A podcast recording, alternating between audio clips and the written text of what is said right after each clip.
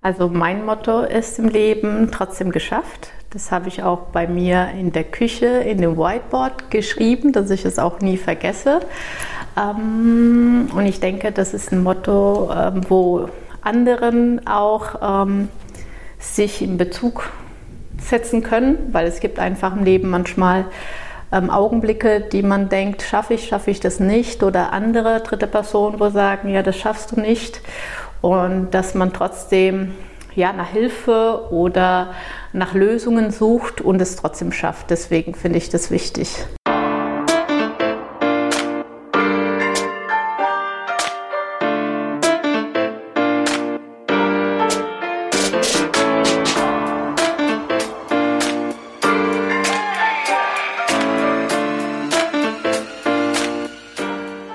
Ich begrüße euch, liebes Team. Und bevor wir hier mit dem Intro anfangen, erstmal ein dickes, fettes Sorry für die ausgefallene Folge. Es war total schön zu merken übrigens, dass ihr offensichtlich total heiß seid auf die neuen Folgen. Resi und ich haben so viele Nachrichten bekommen. Wird auf jeden Fall nachgeliefert und heute machen wir aber erstmal weiter mit einer normalen Ausgabe in Anführungsstrichen, also nicht mit einer DFB-Episode, sondern mit jemandem aus meinem Netzwerk. Und ich kann euch so viel sagen, dass es wirklich eine ganz besondere Folge geworden ist. Unser heutiges Teammember gibt nämlich nur unglaublich selten Interviews und für uns hat sie eben eine Ausnahme gemacht und sich Zeit genommen. Ich bin wirklich so froh und dankbar, dass es geklappt hat. Für sie soll es nämlich immer nur um ihre Spieler gehen und nicht um sie selbst. Und wenn ich Spieler sage, dann meine ich unter anderem Amadou Haidara von RB Leipzig oder Dayu Upamecano vom FC Bayern München. Da gehe ich gleich auch später nochmal drauf ein. In unserem ersten Teil des Gesprächs geht es aber vor allem um sie als Mensch. Sie hat nämlich eine Besonderheit an sich, die ihr das Leben hätte schwer machen können, aber davon hat sie sich überhaupt nicht beeindrucken und vor allem nicht stoppen lassen. Und der zweite Teil, und jetzt kommen wir drauf, handelt von ihrem Job. Dabei dreht sich einiges um Vorurteile, das Verwirklichen von Träumen, dem unerschütterlichen Willen und wie wichtig der ist, aber auch von glücklichen Zufällen. Wir reden auch über wichtige Werte wie zum Beispiel Vertrauen, Mut und Selbstbewusstsein und natürlich über ihre Jungs. Sie ist wirklich wahnsinnig inspirierend in wirklich jeder Hinsicht. Und unser lieber Cutter Andy Achsen von Achsen Media, der meinte sogar, dass das hier vielleicht die interessanteste Team Lisa-Folge ist, die er jemals geschnitten hat. Also überzeugt euch selbst, let us know what you think und macht euch jetzt bereit für unseren ganz besonderen Gast. Herzlich willkommen im Team, Spielerberaterin Raquel Rosa.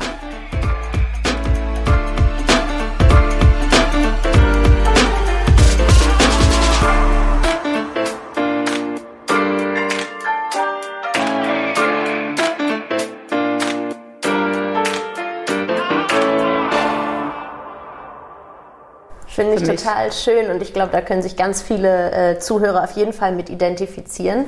Wenn du das jetzt so sagst, was konkret hast du denn trotzdem geschafft? Also, da muss ich wirklich weit zurückholen. Also, als ich klein oder was, als ich auf die Welt gekommen bin, man weiß auch nicht, woher das kommt, dass ich schwerhörig bin, entweder von Geburt oder mit vier Monaten hatte ich starke Fieber und war im Krankenhaus, ob es daher die Schwerhörigkeit kam. Aber es war halt so, dass die Leute nicht unbedingt verstanden haben, was ich gesprochen habe als Kind. Natürlich ist es so, kleine Kinder sprechen sowieso nicht korrekt. Aber bei mir war das schon eindeutig anders. Ne? Ich habe so ausgesprochen, wie ich gehört habe und Logopäde und äh, verschiedene Lösungen suchen, bis man rausbekommen hat, ja, äh, es liegt äh, daran, dass sie nicht hört. Und ob ich dann in eine Schule gehe für Schwerhörige oder doch die normale Schule. Also es war ein langer Weg. Man kann sich vorstellen, wenn man nicht gut hört oder kaum hört, dass man in der Schule da sitzt äh, ja, und versteht nur Bahnhof und sich überlegen muss, okay, wie kann ich eine Strategie machen, damit ich trotzdem das Schuljahr schaffe und das auch gut. Ähm, ja, deswegen ist meine Liebe zur Mathematik sehr groß. Ja, das ist einfach logisch. 1 plus 1 ist 2, 0,5 plus 0,5 plus 0,5 0,5 ist auch 2. Das ist schwer, äh, nicht schwer zu verstehen, aber eine Sprache natürlich schon. Und äh, das war eigentlich habe ich meine Schulzeit auch gut hingekriegt. Und Abi-Zeit war natürlich schwieriger, das ist nochmal mehr. Und natürlich gab es hin und wieder Lehrer, ja, das schaffst du nicht und warum machst du das? Oder anderen, die, ja, Anführungszeichen überreden wollen, warum tust du dir das an? Und mach doch eine Ausbildung oder mach dir das Leben nicht selber schwer. Ja, und für mich war das mein Traum. Und wenn ich was im Kopf setze, dann, äh, wenn ich Nein höre, frage ich erstmal warum. Und dann gucke ich, wie ich das selbst löse oder nach Hilfe suche. Und deswegen, ich glaube, das hat jeder mal im Leben. Und dass man da nicht unbedingt aufgeben muss wenn das sein Ziel ist, also wenn es ein eigenes Ziel ist und nicht irgendjemand zu zeigen, ja, ich habe es trotzdem geschafft, sondern nein, ich möchte es schaffen für ja, mich und ja. ich schaffe es, dann schafft man das auch auf jeden Fall. So schön. Und wie gesagt, jetzt hast du weit ausgeholt und jetzt müssen wir natürlich unsere Zuhörer erstmal ähm, abholen und nochmal genau darauf eingehen, wer ist heute eigentlich überhaupt unser Gast und wo hat sie es hingeschafft? So. Also, hm? Wer, wer bist du? Über wen darf sich das Team Lisa heute freuen? Ja, also mein Name ist Raquel Rosa, ich bin Spielerberaterin, Sportökonomin und Doktorandin. Ah, ich dachte, du wolltest gerade nochmal äh, nee. äh, ansetzen. Ja, du bist ähm, nämlich eine ganz interessante Persönlichkeit. Ich habe auch nochmal drüber nachgedacht, Raquel. Wir haben uns ja kennengelernt, zufällig am Flughafen in genau. München, als wir nach Leipzig, Leipzig, geflogen sind. Ich als ähm, Sideline-Reporterin für die DFL mhm. und du als, als Beraterin. Du hast deine Jungs besucht quasi. Vielleicht ähm, kannst du als Einstieg nochmal sagen, wen du heute ähm, vertrittst. Und ich würde unbedingt gerne wissen, wie du die Spielerin, Beraterin geworden bist, die du heute bist. Weil die Geschichte, das wird auch noch ein langes Ding, aber die ist auch so mega cool. Okay, also ich versuche es kurz zu fassen. Ähm, ich fand es toll, weil ich ich bin jene, also ich bin jemanden, der, ähm, ja, ich habe mehrere Spieler. Ich, für mich ist es wichtig, die Spiele von den Jungs zu sehen. Das ja. heißt, nach dem Spiel rufen die mich auch an. Das heißt, die wissen, dass ich die Spiele angucke und äh, Du saßt zwei, drei Stühle weiter und du hast auch das Spiel angeguckt und ich dachte, hoppla, gibt es nicht so Gibt's oft. Nicht so oft ja. Äh, und äh, hübsch gekleidet, super Ausstrahlung. Dann dachte Süß. ich, es musste Journalistin sein. Und ich sag mal kurz Hallo. Und äh, wir kamen in ein Gespräch. Das war wir haben ein Spiel angeguckt in Leipzig und damals war Opa Upamecano noch bei Leipzig. Haidara ist ja immer noch bei Leipzig, hat ja gerade verlängert. Und ähm, ja, genau, so haben wir uns kennengelernt. Ja. Hast dann ein paar Tipps gefragt für Leipzig, was man ja. alles machen kann. Und ich liebe die Stadt und äh, wenn ich da Tipps geben kann, mache ich natürlich gerne.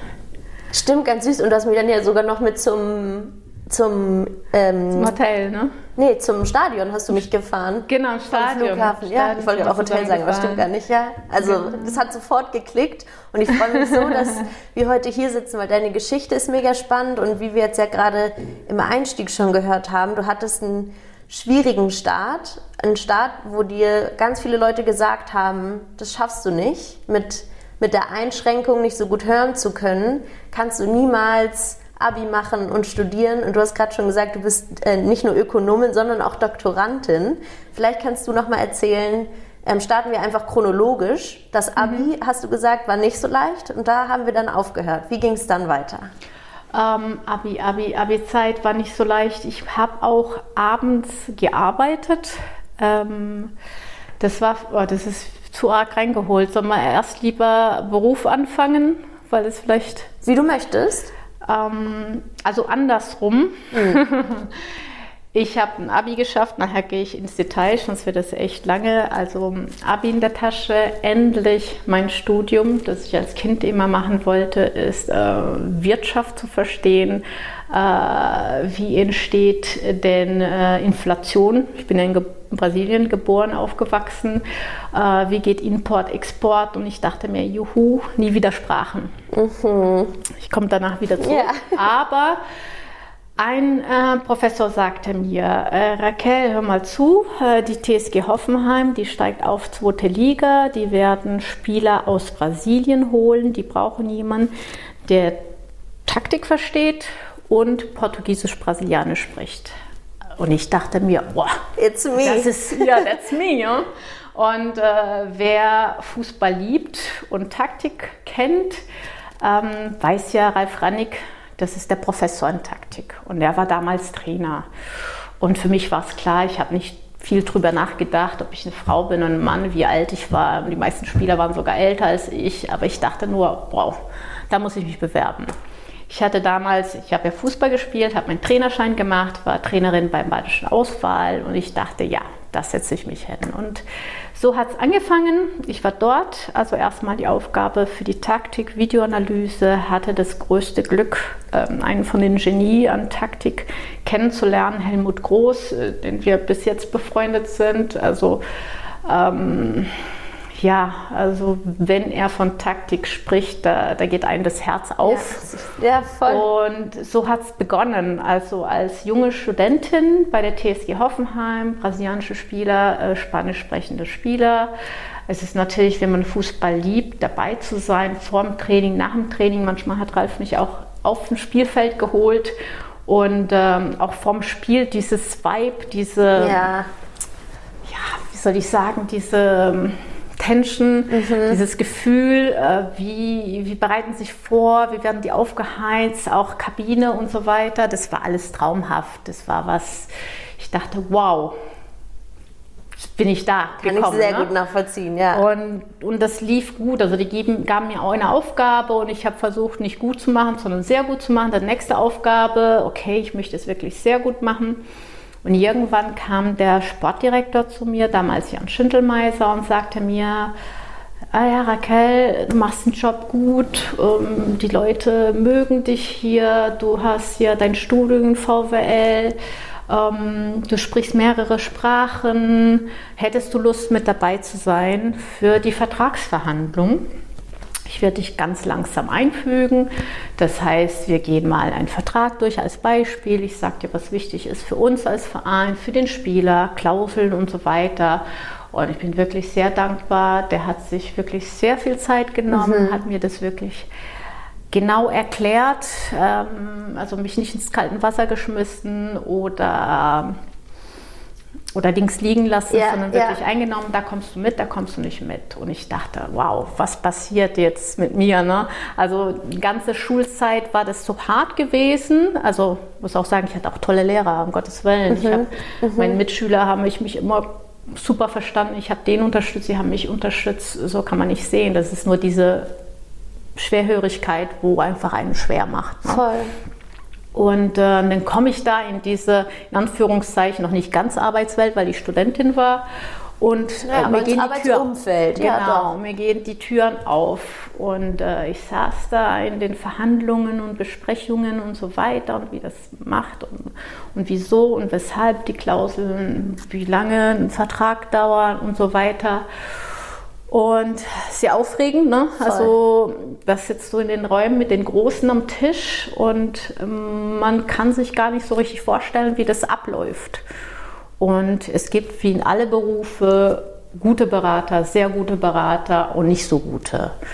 Ähm, und es war eine Sitzung, wo ich dann raus bin und ich war da ziemlich ähm, ja, mitgenommen von den Gesprächen und wie ja. das alles lief. Und äh, ich also negativ, negativ ja. Negativ. Und ich meine, muss ja nicht viel ausholen. Man kann ja lesen, was leider auch manchmal passiert bei, bei den Verhandlungen. Ja. Und äh, ich bin nach Hause, habe meinen Papa angerufen ähm, und habe ihm gesagt, also, ähm, ich weiß nicht, ob ich das so weitermachen ja, möchte. Geht so nicht. Das ist nicht so, wie ich es mir vorstelle. Also es gibt natürlich tolle Sachen aber manchmal ist es so, äh, also vor allem heute, wo ich mir überlegen muss, ich liebe den Verein, ich liebe das mit den Jungs und, und Taktik und alles, aber ja. das, ist, das ist was, was ich gerade nicht so in meinen Kopf zusammenfassen kann.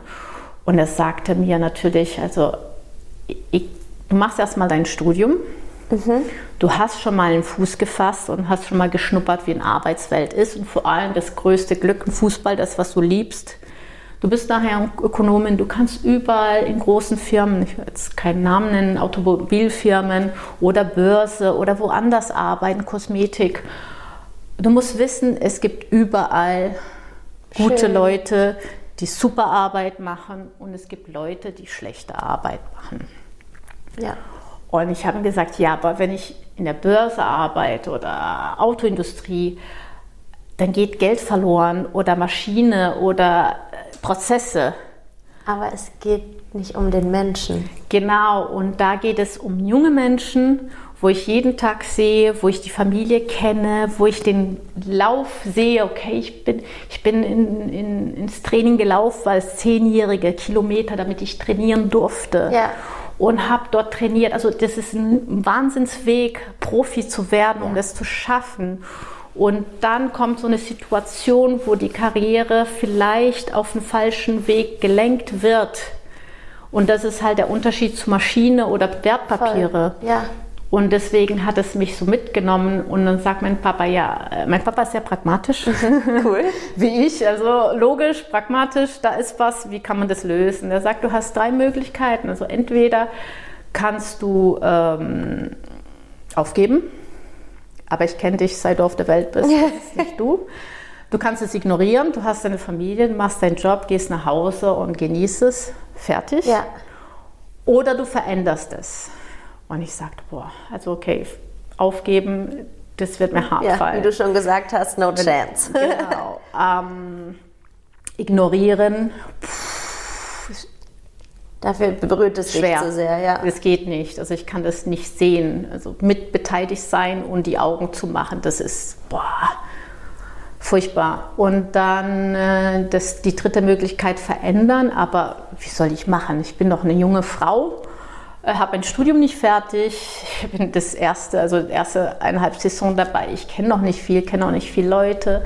Wie alt warst du zu dem Zeitpunkt? 25, 26. Wow. Ja, sowas. Und ähm, wie soll ich da mit den Großen verhandeln, ne, am Ja, Tisch sitzen? ja.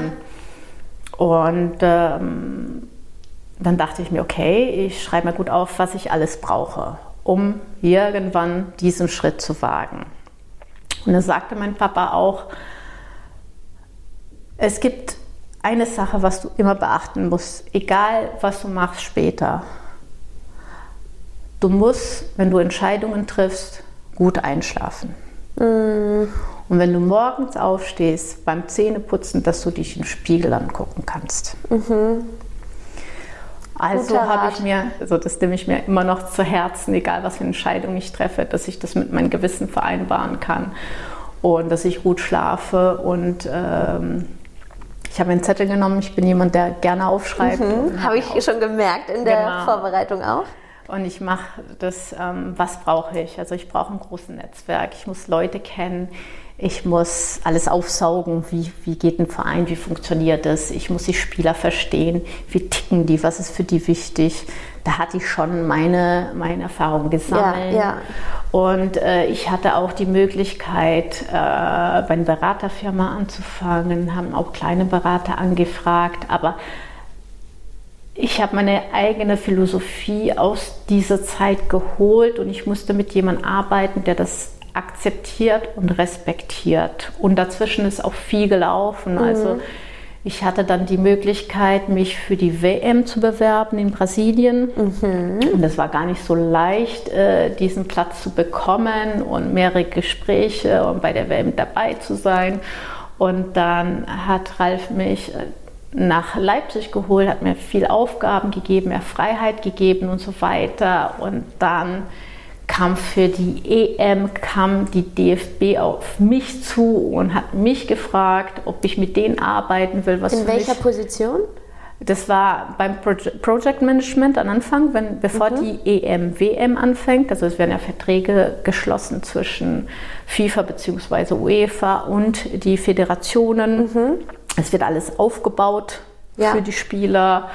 Und danach, also was, was ich ähm, mir vorher nicht vorgestellt habe, weil wenn so Gespräche sind, Verhandlungen sind oder taktisch, man ist in einem kleinen Raum, es sind wenig Ja, Leute oder, ja. oder die Mannschaft und, und da haben sie mich ja äh, vor den Fernseher gestellt und Millionen Leute in eine Live-Pressekonferenz.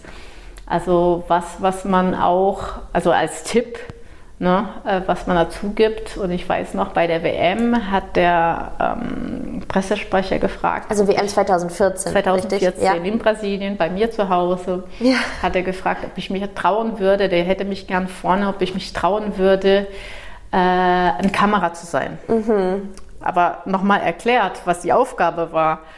Ähm, es waren ein Saal voller Journalisten ja. von überall auf der Welt die Frage stellen durften. Und äh, der DFB ist auch so höflich, dass sie auf ihre eigene Muttersprache machen können. Die sollen sich auch wohlfühlen. Und äh, das Problem ist, ich habe die Fragen nicht vorher. Ich weiß auch nicht, wer drankommt mm. und ich weiß nicht, welche Sprache das heißt. Ein Journalist. Wahnsinn. Und dann kommt wieder das Thema Schwerhörigkeit ja auch irgendwie da. Genau, Konzentration, ja. Schwerhörigkeit. Das heißt, einer fängt an zu sprechen, also er kommt dran äh, Carlos und dann fängt Carlos an, okay, vielleicht, vielleicht von Namen weiß ich, vielleicht ist es Spanier, ja, vielleicht ist es Portugiese ja. und er legt los und in dem Moment muss mein Gehirn umschalten, ja. wissen, was er fragt und dann innerhalb von kürzester Sekunden auf Deutsch den Spieler ja. bzw. Trainer oder Teammanager die Frage stellen. Und natürlich die Kamera ist da und ja, und ich weiß Gesicht es sehr zeigt. gut, sobald du weißt die Kamera läuft. Ja, es, es, ist alles anders. Man, der Körper ist irgendwie anders, man bewegt sich anders, man hat eine andere Aufmerksamkeit. Also das ist schon, das muss man mit einrechnen, das zur, zur normalen Aufgabe. Also Gott sei Dank habe ich gar nicht so viel nachgedacht, ja, was du sagtest. Gut. Also für mich war es, entweder du machst es oder jemand anders macht es. Und du so, nein, ich mach's. Und es gibt doch dieses Lied von M&M. Which one? Opportunity. Yeah. Mhm. Take it, leave it. Und ich dachte mir, wow, ich mache das. Also you ich only got one gar, shot. Ja, genau. genau. Und ich wusste, okay, take it. Und Gott sei Dank ist es wirklich super gelaufen, dass ich mich bei der M nicht bewerben musste, sondern sie auf mich zukam. Das war für mich einer von den schönsten Augenblicke meiner Karriere, ja. dass der DFB sich bei mir meldet. Das, dass meine Aufgabe so gut erledigt wurde, dass ich ähm, meine Leistung ja. bringen wollte, wie sie es haben wollten. Und äh, für die WM war es so hart, den Platz zu bekommen. Glaube ich. Meine dir. Muttersprache. Und äh, bei der EM andersrum. Und das ist, das ist deswegen sage ich, nicht aufgeben. Also mm. es kommt zurück. Irgendwann, es kommt zurück. Und wegen Schwerhörigkeit ist auch so ein Zufall. Ein Jahr vorher, vor der EM, traf ich zufälligerweise den CEO von My World of, of Hearing und ich hatte verschiedene Hörgeräte. Ich weiß Aha. jetzt nicht, ob das zu äh, intensiv Richtung schwerhörig Nein, ist. Nein, gerne. Aber wie kann ich es euch erklären? Es ist wie wenn man farbeblind ist und du siehst ein bisschen diese grüne Nuance, wenn wir jetzt aus dem Fenster schauen, die, ja, die Bäume. Ja. Ne? Und du weißt, es ist grün, das ist grau, aber du siehst nicht unbedingt den Unterschied. Also so ungefähr ist es beim Hören. Ich höre zwar, aber ich höre nicht alles. Und wenn du ein Hörgerät hast, und es war früher so, du hast von, von also 45 und 55 Prozent habe ich noch, verschiedene Ohren, und plötzlich hast du 100. Das muss unglaublich sein. Und ich glaube, für jeden, der schwerhörig ist oder farbenblind oder irgendwas, wenn du so viel Information hast, es kann dein Gehirn nicht verarbeiten. Das ist nicht positiv, das ist Stress. Das kann ich mir sehr gut vorstellen. Das ist absolut, wenn du plötzlich dann dieses Bild jetzt, was hinter uns ist, die ganze Farben siehst, wow. Und das habe ich für Diktate benutzt, das habe ich für manche Arbeit benutzt, aber ich konnte es nicht. Und der hat gesagt, wir setzen uns zusammen und dann machen wir erstmal auf 55. Dann hörst du 65 Prozent und nach einem Monat hörst du 75 Prozent und so weiter, bis du auf 100 Prozent kommst mach dir keine Sorge, wir machen das so, das Tempo von dir. Mm, schön. Und irgendwann bin ich auf diesen 100 Prozent, also dass ich so höre, wie du hörst. Ja. Und äh, ich kann auch einen Augenblick ähm, erzählen, wo, wo für mich halt, äh, wo ich das erste Mal wirklich hörte und ich, er sagte mir, ich soll morgens, wenn ich aufstehe, gleich ein Hörgerät machen. Aber ich mochte es nicht. Das mhm. ist als seit kleines Kind war für mich das ein, kein, kein Hilfe, sondern ein Störfaktor. Gewohnheit, ja. Ein Stress. Und der war wirklich, der hat mich so gut äh, reingefügt in das Hören, das hundertprozentiges Hören, wo ich gesagt habe, okay, ich höre ich hör auf ihn und mache die Hörgeräte morgens auf.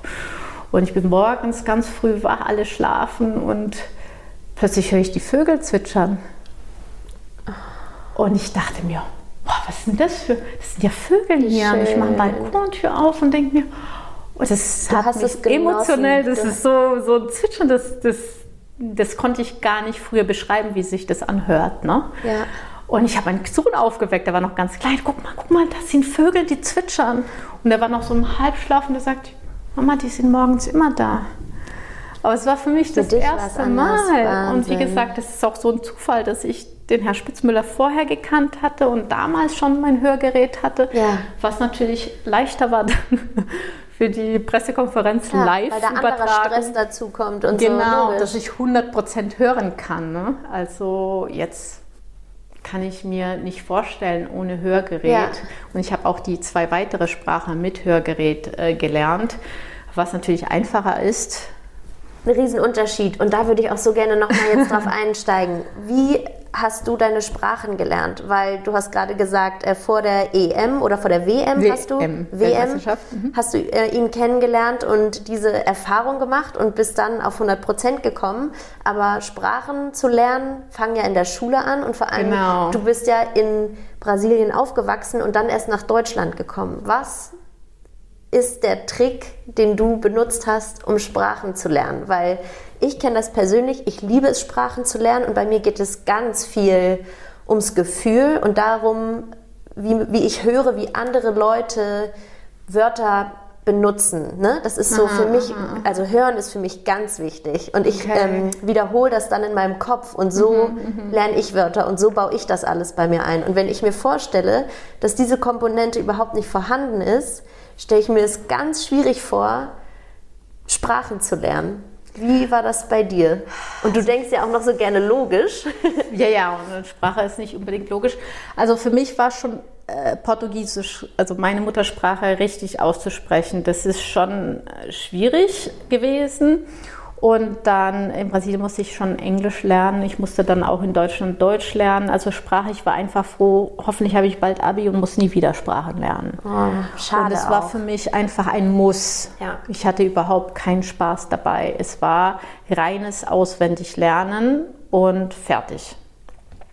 Als ich dann in der Uni ähm, erste Vorlesung, Einführung in die Volkswirtschaft und der Professor sagt, ja, es ist ein Vorteil, wenn man Business Englisch kann und hat uns auch äh, einen Tipp gegeben, dass wir äh, Financial Times kaufen und, und die Vokabel da rausholen, Wow. dass wir auch die Wörter kennen und so weiter. Also ich war da und dachte nur, nein, das kann doch nicht sein. Here we go again, Sprachen. Ja, ja, das ist wie so ein Tortur. Ne? Also man versucht es weiter wegzuschieben, das kommt immer wieder zurück. Witzig, wie das Leben halt manchmal so ist. Genau, genau. Und, und, und das Ironie des Schicksals, das ist genau das, was mich jetzt im Beruf einzigartig Voll. macht Oh, von den so ganzen cool. Sprachen. Ja. Ne? Und, äh, und irgendwann habe ich gesagt, okay, das reicht. Ich will das nicht, dass es eine Qual ist. Ich weiß auch nicht, wie ich das machen soll, aber ich möchte. Du musst es angehen. Ja, ich muss, ich bin ein Problem, wo ist die Lösung? Ja, Welche Lösung? ja. Und das Schlimmste war, wo ich dann zum Kurs war, also gekommen bin für, für ein Sprachlabor hieß es früher. Und das Erste, was ich gebeten habe, ist vorne zu sitzen, weil ich schwer höre, habe das den Dozent erklärt. Und der guckt mich an und sagt, ja, ja, wenn Sie schwerhörig sind, dann werden Sie ja Schwierigkeiten haben, die Sprache zu lernen. Ich dachte, No das hat shit. mir noch keiner gesagt. Ja, schön, danke. Darf ich mich hier hinsetzen? Und here we go. Und ich habe das dann äh, gedacht, okay, äh, was kann ich aus das unlogisch lo- logisch machen? Und habe mir die Zeiten wie Zahlen ähm, als Formel gelernt. Und wenn ich ein Wort habe, ich muss meine Augen zumachen und das Wort lesen, also visuell. Aha. Und als ich dann ähm, in Geschmack gekommen bin, Sprache zu lernen, habe ich dann so weiterentwickelt, dass ich alle Bewegungen, die ich mache, ich trinke was, also uh, I get my glass, I have some waters, I sit on, oh there is a table, um, window, also ich gebe Im Kopf. alles, was ich mache, im Kopf durch. Ja. Ja. Und natürlich heutzutage ist es um einiges leichter. Also du kannst alle Filme nochmal, so dass ich eine Serie auf Italienisch sehe und nochmal auf Spanisch und dann nochmal auf Bord. Also so weit, vor allem im Fernseher, die ganze Bewegungen, du kannst es dann voraussehen und dein Gehirn kann das irgendwann speichern und du kennst schon die Szenen und du wirst es nochmal ja, und, und das speichert dann ein. Total. Das Problem ist die Aussprache. Ja. Auch wenn du verstehen kannst und, und die Wörter kennst und die Grammatik kennst, wenn und du, du sagst, selber nicht hörst. Aber du weißt nicht, ob du das, was du gesagt hast, auch richtig ausgesprochen wird, so wie ich als kleines Kind. Dann steht man auch da. Ne? Und ich habe wirklich dann in mein Wahnsinn. Telefon eingegeben, also es gibt diese iMessage, wo du dann ja. Vokal eingibst. Ähm, Bonjour, comment allez-vous? Also guten Tag, wie geht es Ihnen? Mhm. Und wenn äh, das Telefon auch so geschrieben hat, habe ich gewusst, ja, der hat es verstanden. Wow, das heißt, mit jemand, der Diktierfunktion. Genau, genau. Also es gibt immer eine Lösung, ja. mindestens eine Lösung.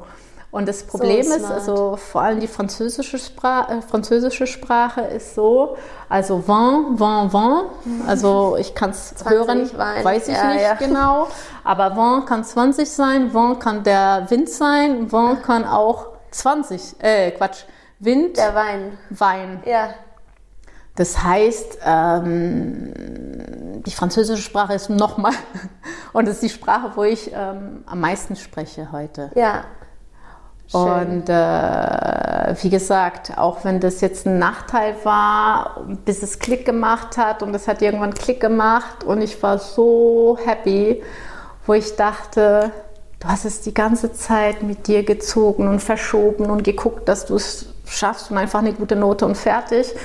Und jetzt hast du es geschafft. Äh, ich habe dann Englisch und noch Spanisch. Ich wollte jetzt auch nicht unbedingt jetzt Chinesisch und alles mhm. auf, auf eine Münze setzen, sondern wirklich auch etwas leichter haben. Welche hast du jetzt? Italienisch, Französisch, Deutsch, Portugiesisch? Spanisch, Französisch. Französisch, ja. Also Wahnsinn. eigentlich für den Fußball ist oh. 85 Prozent ja. von den Big Five sind Voll. alle drin. Voll. Wow. das ist, passt. Und ähm, dann dachte ich mir, okay, wenn du das geschafft hast, das ist deine größte Schwäche, dann musst du gucken, was ist denn noch deine Schwäche? Oh, wie geil, ja, muss das Gefühl sein. Du hast deine oh, größte Schwäche überstanden und sagst, okay, ja. gib mir alles. Ja, und das war die Körpersprache, also Präsentation. Erstens, wenn du nicht weißt, ob das, was du sprichst, auch einen Sinn ergibt, also von, ja. von der Aussprache hat man schon eine Hemmung, stehe da vor alle und sag was, vielleicht spreche ich das falsch aus, als Voll. Kind werde ich dann ausgelacht oder keine Ahnung was. Also, ja. Ich war Klassensprecherin, deswegen hatte ich das Problem nicht, aber trotzdem, wenn man vor Fremden steht. Selbstbewusstsein. Ähm, und auch das Rüberbringen. Und ich bin Brasilianerin, das heißt, mein Körper bewegt sich mit, wenn ich spreche und auch ähm, zu fühlen, dass man nicht so ist wie die anderen, ist auch nicht schön. Ne? Ja. Und ich habe diesen Kurs gemacht für Rhetorik und Didaktik in der Uni und äh, habe auch der Dozentin ganz klar gesagt, das und das ist mein Problem. Ja. Ich bewege mich, wenn ich spreche. Und zweitens, wenn ich was sage, weiß ich nicht, ob ich das wirklich richtig ja, ausgesprochen ja. habe. Und die hat mir ein paar Tipps gegeben und das war ja ein Semester. Und danach hat sie gesagt, Raquel, du hast es so toll gemacht. Möchtest du nicht selber diesen Kurs leiten. Und ich dachte, wow. Nächste Schwäche. ja, ja, ich dachte, wow, wo, wo, sind meine anderen Schwächen? Ja. Ich war nur so überrascht und, und dadurch, dass sie mir so geholfen hat, habe ich gedacht, naja, dann kann ich auch anderen helfen. Voll und merken, das ist eigentlich gar nicht so schwer, diese Präsentation und Rhetorik und Didaktik. Und das ist das, was ich auch brauche tagtäglich. Wenn du in Verhandlungen bist, muss es auch deine Körpersprache, Körpersprache Gott, lesen, so wie wichtig. Du verkaufst dich auch mit irgendwie, ne? Du musst auch Deine dich präsentieren. Marke, genau. genau, du präsentierst dich.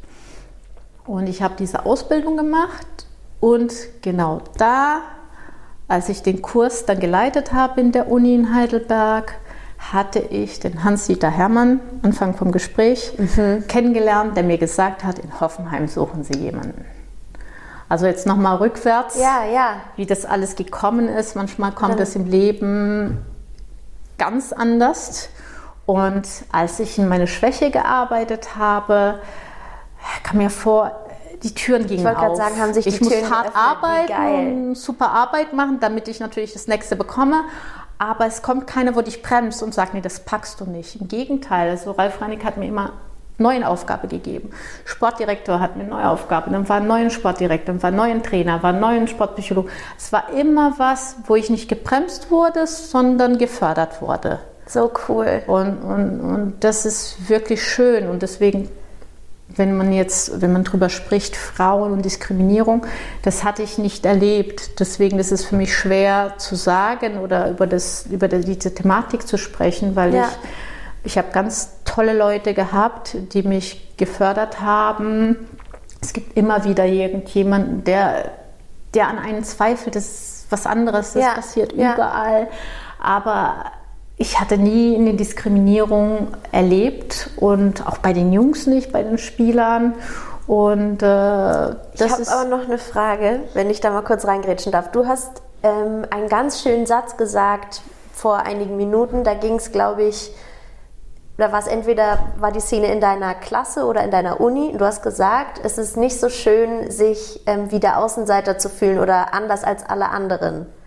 Ja, ich sehe anders aus so. in Deutschland. Also ich fühlte mich nicht ausgegrenzt, aber äh, ich habe auch keine Diskriminierung, weil ich Brasilianerin bin. Also ich liebe Deutschland, ich lebe gerne in Deutschland. Ich bin Deutschland dankbar für alles, was sie mir gegeben haben, also das Land mir gegeben hat und gibt. Immer noch, mache jetzt auch meinen Doktor hier in Deutschland. Nebenbei. Aber ich bin anders. Ich habe eine andere, ich kann, glaube ich, mein ganzes Leben in Deutschland leben, aber mein Inneres ist brasilianisch. Ja. Und ich meine mehr, aber als Frau im, im Fußballbusiness ist dir das so nie vorgekommen. Ich hatte ganz persönlich, und es war nicht unbedingt eine schlechte Erfahrung, aber vor ähm, zwei, drei Wochen war ich auf dem Spobis, auf dieser mhm. Sport-Business-Konferenz. Ja, ja. Und da hatten wir ein Abendevent und da war ich mit einer anderen Frau, also vielleicht habe ich noch jemanden übersehen, aber wir waren unter, weiß ich nicht, 100 Männern die einzigen Mädels. Und das war irgendwie für mich so auffällig. Es, das ne, war für mich normal. und es war alle cool. Okay. Das war für mich immer normal. Ich war immer die Einzige. Ja. Ich habe nie darüber nachgedacht, dass ich die Einzige bin. Super, ist schön. Es war, es, ich, ich habe aber auch, äh, seit ich arbeite, bin ich nur mit, mit Männern ähm, zusammen. Ja. Deswegen, also ich habe nie darüber groß nachgedacht. Und da hast du, wir haben uns ja vorher schon mal beim, beim Frühstück unterhalten und da hast du noch so was Cooles gesagt. Ähm, wenn du das sehen würdest, wenn du dich so fühlen würdest, dann würdest du limitiert sein, dann wärst du gehemmt. Ich glaube, ich glaube, wenn man zu viel nachdenkt, wie jetzt, wie du sagtest, du bist äh, dran gewöhnt, Moderatorin zu sein. Was passiert, wenn man sich verspricht an der Kamera? Mhm. Du weißt, was alles kommen mhm. könnte. Ja ich wusste es nicht. Also ich habe nicht drüber nachgedacht. Und manchmal ist es so eiskalt besser, weil wenn du, du limitierst dich und du bist nervös. Und wenn ich da saß mit diesen Powermännern am Tisch, das war für mich, ich habe nicht drüber nachgedacht. Ich habe auch nicht drüber nachgedacht, dass ich eine Frau bin. Ja. Weil als ich angefangen habe, habe ich nicht drüber nachgedacht, ich bin die Frau jetzt am Tisch oder sowas. Äh, ich sehe, ich sehe die Arbeit. Also es gibt einen, der eine gute Arbeit macht oder schlecht äh, und es gibt eine Frau, die eine gute oder eine schlechte Arbeit. Aber ich, ich sehe da nicht das Geschlecht. Ja, das ist super. Das ist ganz wichtig. Ja, ich glaube, man, man soll als Frau gar nicht drüber nachdenken, ja, wie viele Frauen sitzen jetzt am Tisch oder oh Gott, ich bin jetzt die Einzige. Wie oder, gut ist meine Arbeit? wie gut ist meine Arbeit? Wie gut bin ich vorbereitet? Was für Leute, mit welche Leute arbeite ich zusammen? Sind sie, haben sie die Kapazität? Das ist wichtig. Und äh, alles andere, also ich kann da nicht viel sagen, ich kann nur sagen, dass ich sehr dankbar bin für alle Frauen, die vorher in der Vergangenheit für uns gekämpft haben. Ja. Also ich durch die Wirtschaft. Äh, ja. ist, erst in den 70er Jahren durften Frauen ihr Konto aufmachen. Wenn du das, das überlegst, das, das ist 50 Jahren her. Ich kann mir nicht vorstellen, dass ich meinen Mann frage, ob ich ja. oder einen Papa, ob ich ein Konto aufmachen kann. Das ist verrückt. Ja. Oder wählen dürfen. Ich weiß noch, wo ich ganz, also, wo ich noch ganz klein war, da saßen wir Fernseher, also es ist auch kulturell, ne? also bei uns in Brasilien, ähm, hatte ich nie diese, auch diese Diskriminierung in der Hinsicht. Und ich weiß noch, mein Papa, es gab eine, ähm, eine Doku über, über das Ausland und es ging darum, dass manche Frauen die Arbeit nicht machen dürfen. Ja. Da war ich noch klein und dann dachte ich mir, dann sagte mein Papa nur, oh, da haben welche nicht verstanden, wie viel Know-how und wie viel äh, Output man weglässt, wenn man die Frau nicht arbeiten lässt. Cooler Papa. Und das Einzige, was mir eingefallen ist, oh Gott, das heißt, meine Zahnärztin würde gar keine dürfte gar keine Zahnärztin werden. Das ist das Einzige, ne? Also, aber ich habe, sonst hatte ich noch nie diesen hm. Berührpunkt, aber ich bin Super. natürlich ja, sehr, sehr dankbar, dass es diese Frauen gab früher und immer noch gibt für viele Länder. Ich meine, wir sind glücklich hier, mhm. aber viele Länder, dass es nicht ähm, gang und gäbe ja. ist. Und ich habe auch meine sechs Mädels in Mali wo ich die Schulspende, weil ja. ich genau weiß oder weil man mir gesagt hat, die haben es schwieriger. Und äh, das Einzige, was, wo du rauskommen kannst aus einer bestimmten sozialen Schicht, ist durch Wissen, durch Schulbildung. Und das ist sehr, sehr wichtig, Voll. dass Frauen auch diese Schulbildung haben. Definitiv. Voll schön. Raquel, wir haben noch so viel zu besprechen. Ja. Ich würde jetzt aber gerne kurz mal. Halten. Nee, überhaupt nicht kurz halten. Wir machen das äh, so, wie es passt. Aber ich, ähm, also übrigens, das wissen unsere Zuhörer noch gar nicht. Wir sitzen äh, hier tatsächlich im selben Raum. Die letzten, keine Ahnung, 20 Interviews habe ich alle di digital und virtuell aufgenommen. Wir sitzen hier tatsächlich endlich äh, mal wieder face to face zusammen. Du darfst jetzt die nächste Kategorie mal ziehen. Ich habe hier ja, wie beim UCL Draw. Ähm, das heißt, äh, das sind drei, ja. Genau. Ich nehme eins und das war's oder, oder wird Wir nehmen alle, aber mit ah, okay, also, nach, also muss ich mich gar nicht groß konzentrieren, was ich nehme. Nein, okay. Nein, nein. Also Einwurf. Den Einwurf. Das war dein Thema, das du ähm, dir überlegt hast. Ja, also wie gesagt, mein Motto ist ähm, trotzdem geschafft. Mhm. Ähm, ich denke, wenn man jetzt die Paralympics sieht, ja was für Leistungen die bringen. Also ich weiß nicht, ob du Schwimmen gesehen hast und so weiter. Voll. Es ist meine Schwerhörigkeit eine Kleinigkeit. Ne? Also was diese Leute schaffen. Ich meine, es geht jetzt nur um Sport, in Anführungszeichen nur, weil es gibt auch andere Leute, die andere Behinderungen oder Schwierigkeiten haben. Es muss ja nicht Im Alltag, geistig ja? sein. Es kann auch Einschränkungen von außen sein dass sie es trotzdem schaffen. Also Chapeau. Und für jeden, der äh, eine Entscheidung treffen muss oder gerade dabei ist, eine Entscheidung zu treffen, dass man wissen muss oder vielleicht diesen Urvertrauen hochholen mm. soll. Ich glaube, das Wichtigste ist zu überlegen, ist es wirklich das, was ich will? Weil manchmal will man das machen, weil die Eltern sagen oder ja. ah, jeder findet cool, wenn eine Frau da und da arbeitet Voll. oder man muss Kinder haben oder muss man wirklich in sich hineinhören, ist das wirklich mein Traum? Und wenn es dein Traum ist, es gibt immer, und ich sage auch meinen Jungs, es gibt nicht nur eine Lösung, es gibt mehrere Lösungen. So cool. Du musst nur wissen, mit wem du sprichst. Also ich habe eher meine Runde von Experten, die ich über Jahrzehnten jetzt schon ja. befreundet bin oder auch schon länger gearbeitet habe, wo ich weiß, ich kann Unterstützung holen.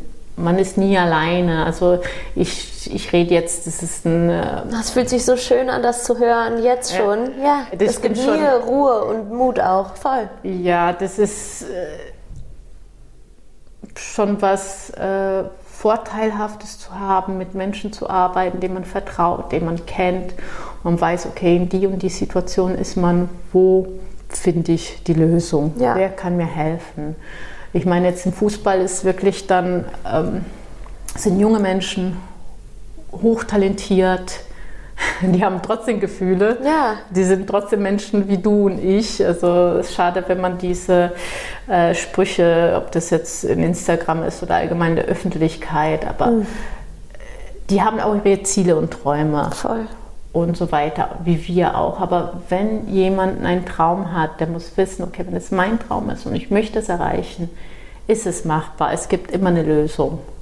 man muss suchen Und nicht Angst haben zu fragen. Wenn jemand sagt, nein, das schaffst du nicht, dann okay, das ist deine Meinung. Warum? Vielleicht erstmal zuhören, warum. Ganz Weil manchmal oft rennt man auch liegt gegen... an der Person. Die kann sich das für sich selber nämlich nicht vorstellen. Genau, vielleicht ist es limitiert für diese Person, aber genau. nicht für dich. Ja.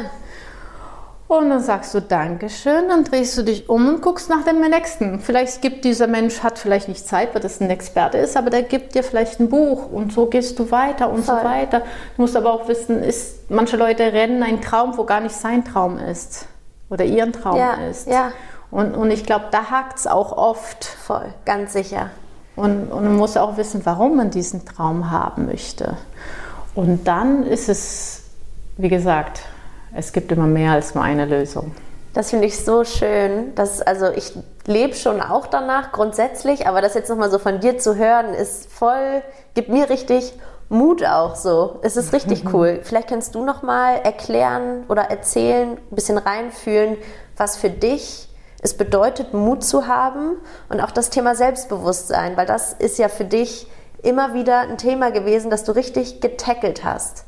Deine größte Schwäche Sprachen lernen, deine zweite größte Schwäche Präsentation vor anderen. Ja, aber für mich hat das nichts mit Selbstvertrauen zu cool. haben. Ich glaube, ich habe von Anfang an sehr charakterstark, schon als kleines Kind, würde ich mhm. sagen. Also Mut hat für mich, ich sehe das, das Gegenteil ist Angst. Und ich sage auch meinen Jungs, es gibt einen Unterschied zwischen Angst und Respekt. Yes. Ich habe Respekt mit vor einer großen Verhandlung, aber ich habe keine Angst. Ich habe Respekt jetzt mit dir, ähm, das zu machen, aber ich habe keine Angst. Mhm. Ich habe Angst, wenn ich jetzt am Fenster gehe und da runterspringen müsste. Wir sind drei Meter. Ja. Da habe ich Angst, das sage ja. ich dir ganz klar. Und solange du das für dich unterscheiden kannst zwischen Respekt und Angst, siehst du das ganz anders. Hat für mich aber nichts mit Selbstvertrauen zu tun. Und das andere, Selbstvertrauen an sich. Ja, ich wollte fragen, was ist dann Selbstvertrauen? Ich finde es schön an der deutschen Sprache. Ich liebe die deutsche Sprache vor allem für Lesen und Schreiben. Mm. Selbstvertrauen. Das heißt, man vertraut sich selbst. Yes. Und erstmal wissen, was kann ich, was kann ich nicht. Und wenn man was nicht kann, heißt es nicht, dass man es sicher lernen kann. Deswegen man ein Ziel hat, was nicht. kann ich, was kann ich nicht. Und dann habe ich wenn ich dieses Selbstvertrauen nicht habe, habe ich die richtige Person an meiner Seite. Weil manchmal hilft es einfach, wie du sagst, manchmal geht man in die Bühne und man kriegt vielleicht das Kribbeln oder den Moment, wo man sagt, oh Gott, was ist jetzt los? Wieso fühle ich mich anders? Ja. Und dann brauchst du vielleicht, dann rufst du vielleicht an, deine, ich weiß nicht, ob du deine Eltern anrufst oder eine gute Freundin, wo sagt, hey, ich muss auf die Bühne und ich mache das schon immer, aber ich weiß nicht, was los ist. Und dieser Mensch sagt ja, hey Lisa, hör mal zu Kopf hoch. Ja. Wie oft warst du schon in der Bühne? Ja. Mach das Mädel. Das ist wichtig, dass du in dein, wie du dein Team hast, ja. also in deinen Freundeskreis Schön. oder Familie hast. Ich habe das Gott sei Dank beides, Familie und Arbeit und Freundeskreis, die dir kurz mal einen Tick hat, weil da kommt immer im Leben eine Situation, wo du plötzlich, oh, was ist denn da los, wo es ein bisschen wackelt. Und das brauchen auch die Profisportler, wo du sagst, hey, geh raus und mach dein Spiel. Also was, was dazu passt.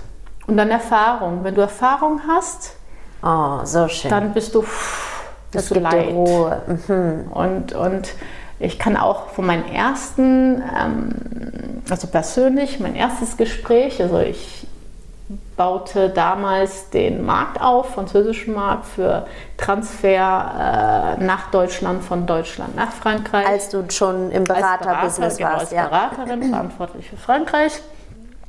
Und mein, erstes, äh, Sport, mein erster Sportdirektor, Subisaretta, ist ein ganz bekannter Fußballer. Ich dachte mir, uh, Raquel, da hast du aber was, da hast du aber was. Als erste Sitzung hast du erstmal, also Marseille, der war damals Marseille äh, Sportdirektor, mhm. Marseille atmet und lebt Fußball. Ich bin auch ja, jemand, ja. der Fußball atmet und lebt.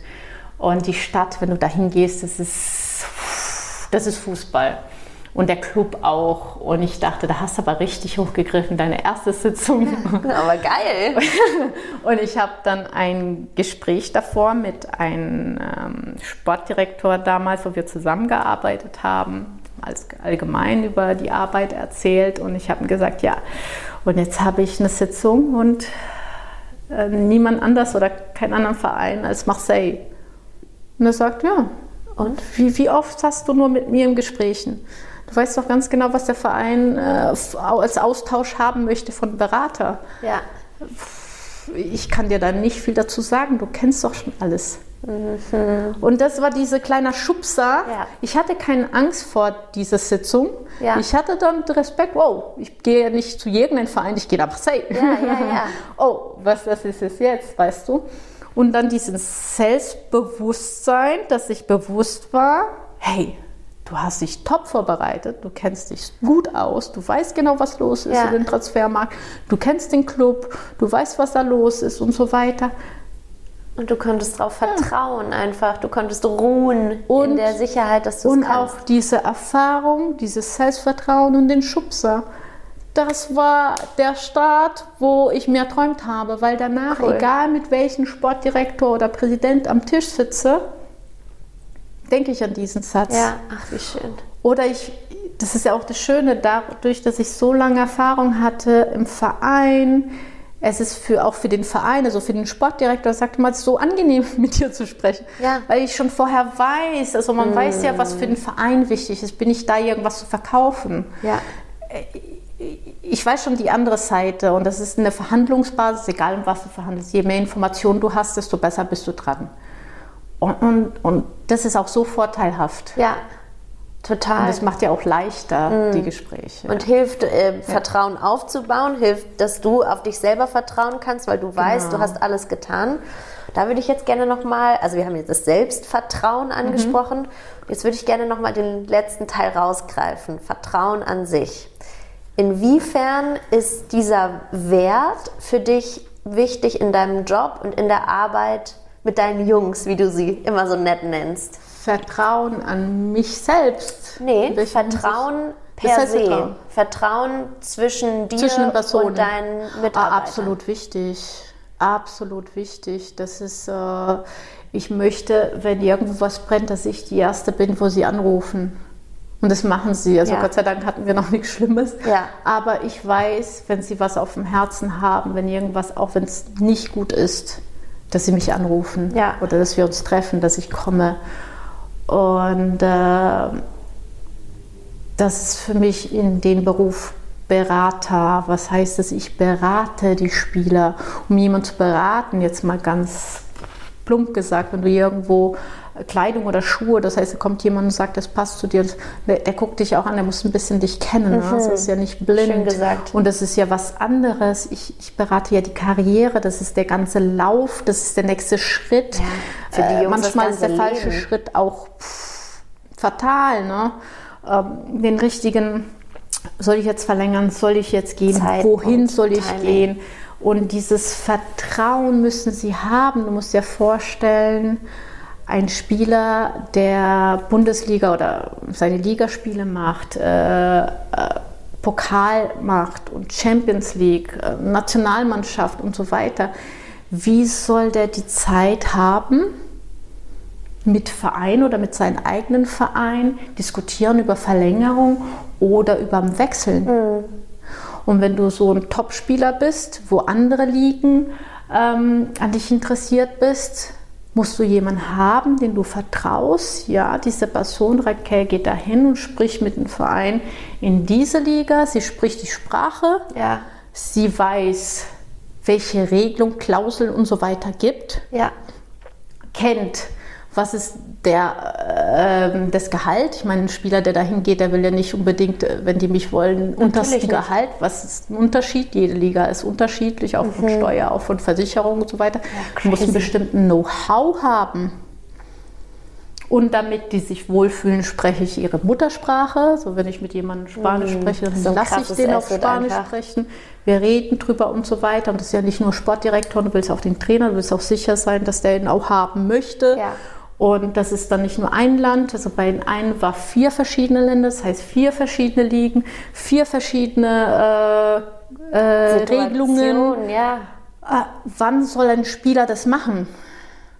Nee, ja, ist überhaupt nicht seine Expertise und das ist auch nicht die Anforderung an einen Spieler. Ne? Genau. Soll spielen, der soll genau. gut und da brauchst du Platz. jemanden, wo du hundertprozentig vertraust. Dieser Mensch gibt mir alle Infos weiter. Ja.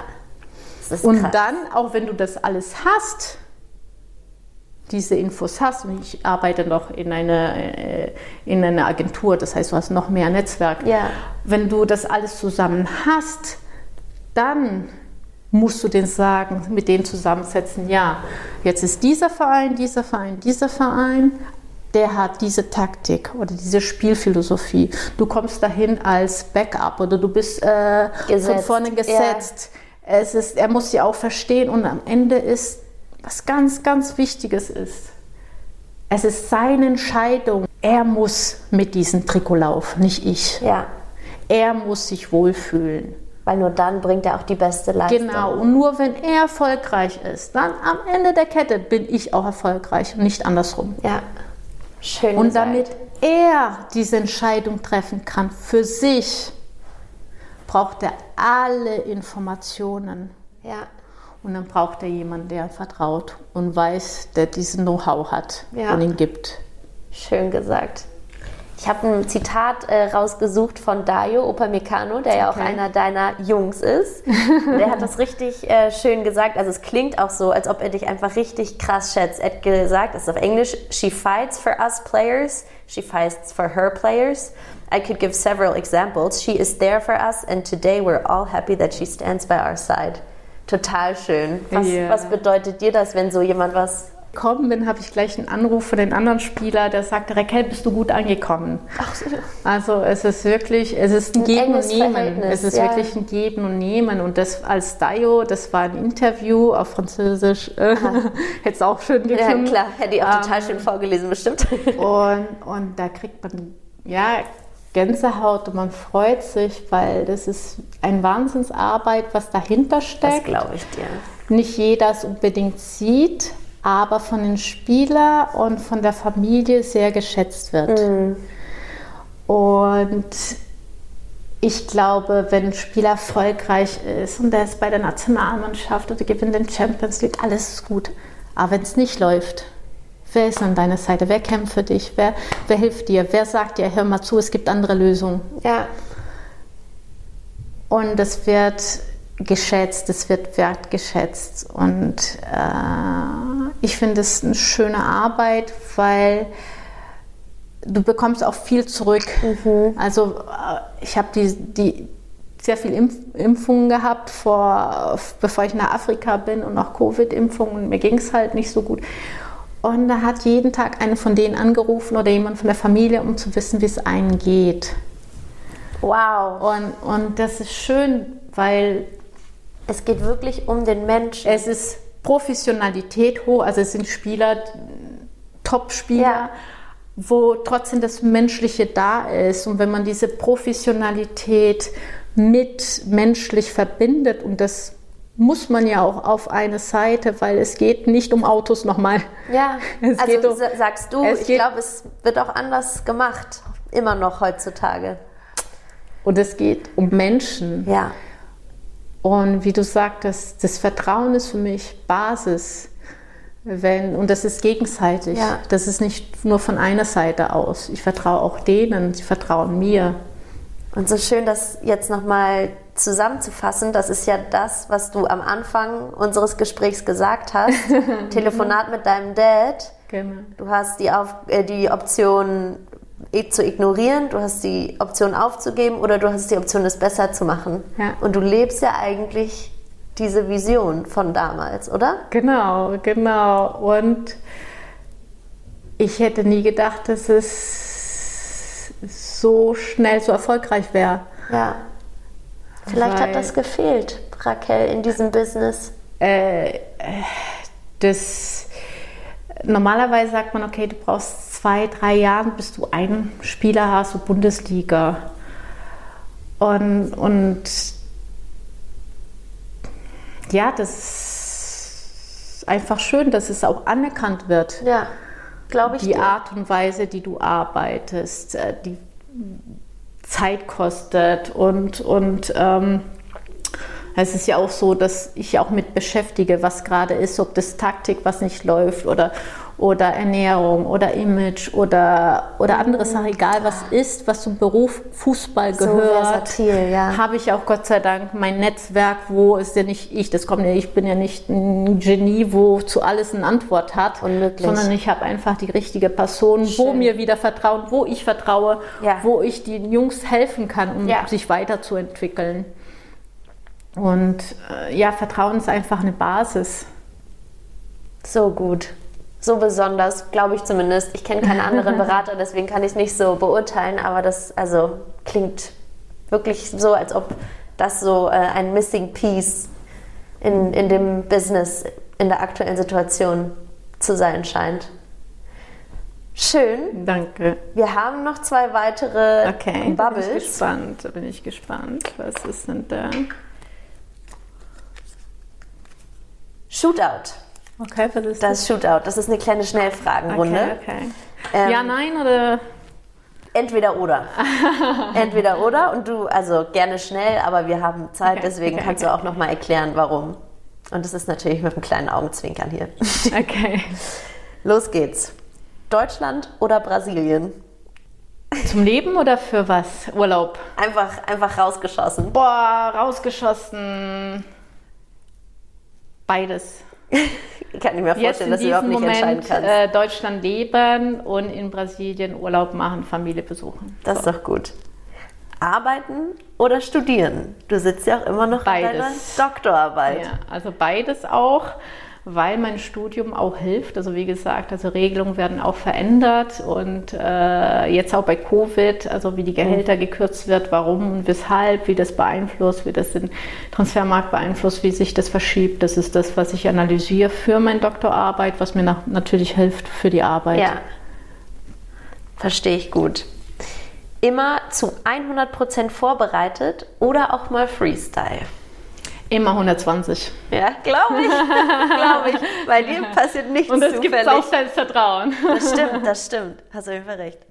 Ähm, bist du zufrieden, wenn du auch mal zu Hause bleibst oder bist du nur zufrieden, wenn du unterwe unterwegs bist? Auch beides. Ich bin sehr gern zu Hause. Ich, ich weiß, dass mein Job auch dazu gehört, viel unterwegs zu sein. Ich mag beides. Perfekt. Buch lesen oder Serie schauen? Buch lesen. Oh, der kam schnell. Ja, ja, da- Was liest du gerne? Also Serie schauen kann ich eine, also eine Episode Ja. angucken und das reicht mir auch.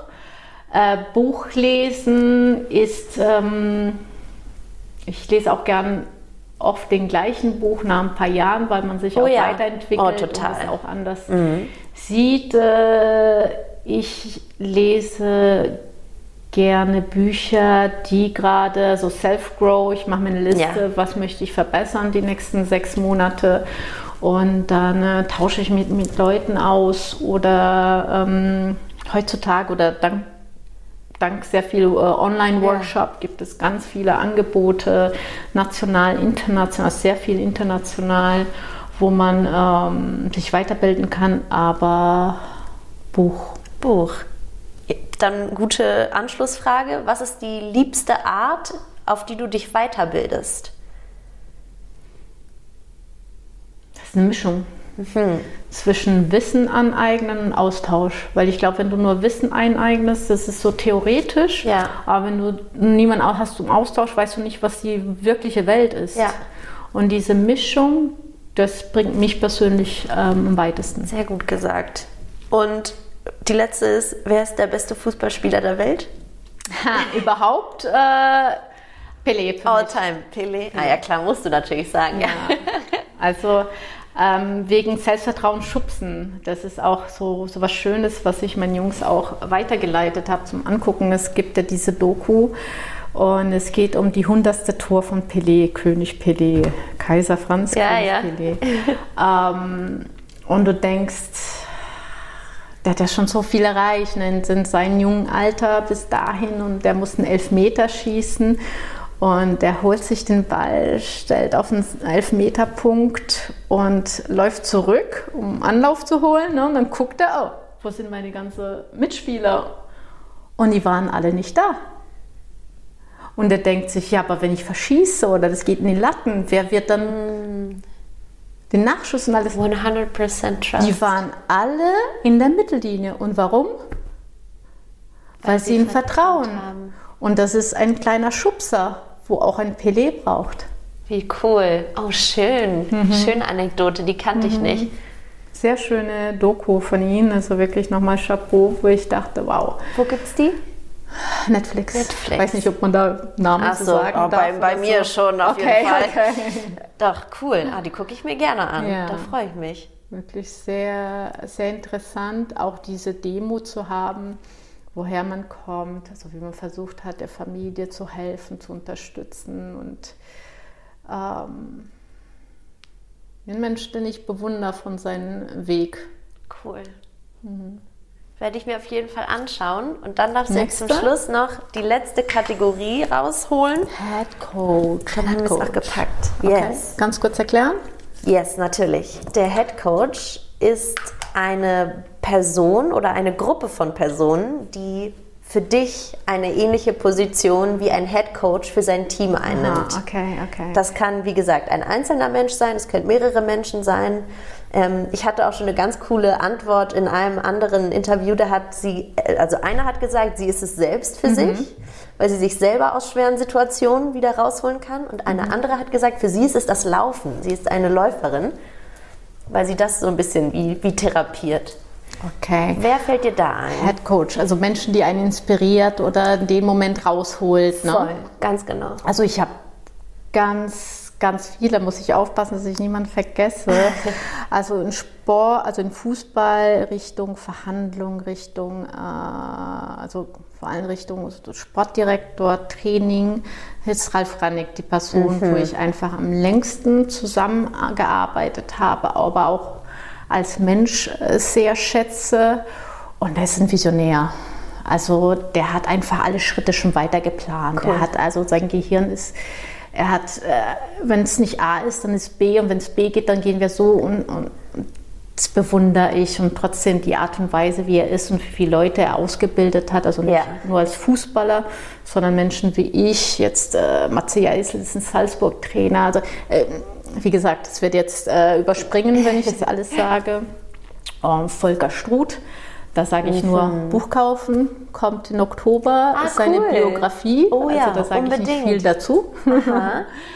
Dann habe ich Herrn Zita Hermann, habe ich ja am Anfang Erwähnt. gesagt. Also der ist auch in meine, also wenn es um Erziehung geht, persönlich geht, Persönlichkeitsentwicklung, das ist Den Stups hat er dir auch immer mal wieder der gegeben. Sport, ja, ja, der ist einfach ein äh, Sportpsychologe und den Menschen zu sehen, auch den Jungs, wenn sie in Probleme sind. Ich war in sehr viele Gespräche. Also die Jungs hatten das Vertrauen, dass ich zu diese ähm, Gespräche mit den Sportpsychologen dabei bin. Das ist auch ein Vertrauen, ein großes Vertrauen, Ja, ne? weil ja. du musst ein Herz öffnen und da ist eine dritte Person dabei, Wahnsinn. wird sie auch das Oh. Richtige sagen, wird sie mich wird sie mich auch danach anders sehen und so weiter. Und, und er ist, der hat auch so viele Lösungen, der hat auch diese Denkweise, wo mir auch im Alltag hilft, wo mich auch als Mutter oder als Menschen hilft.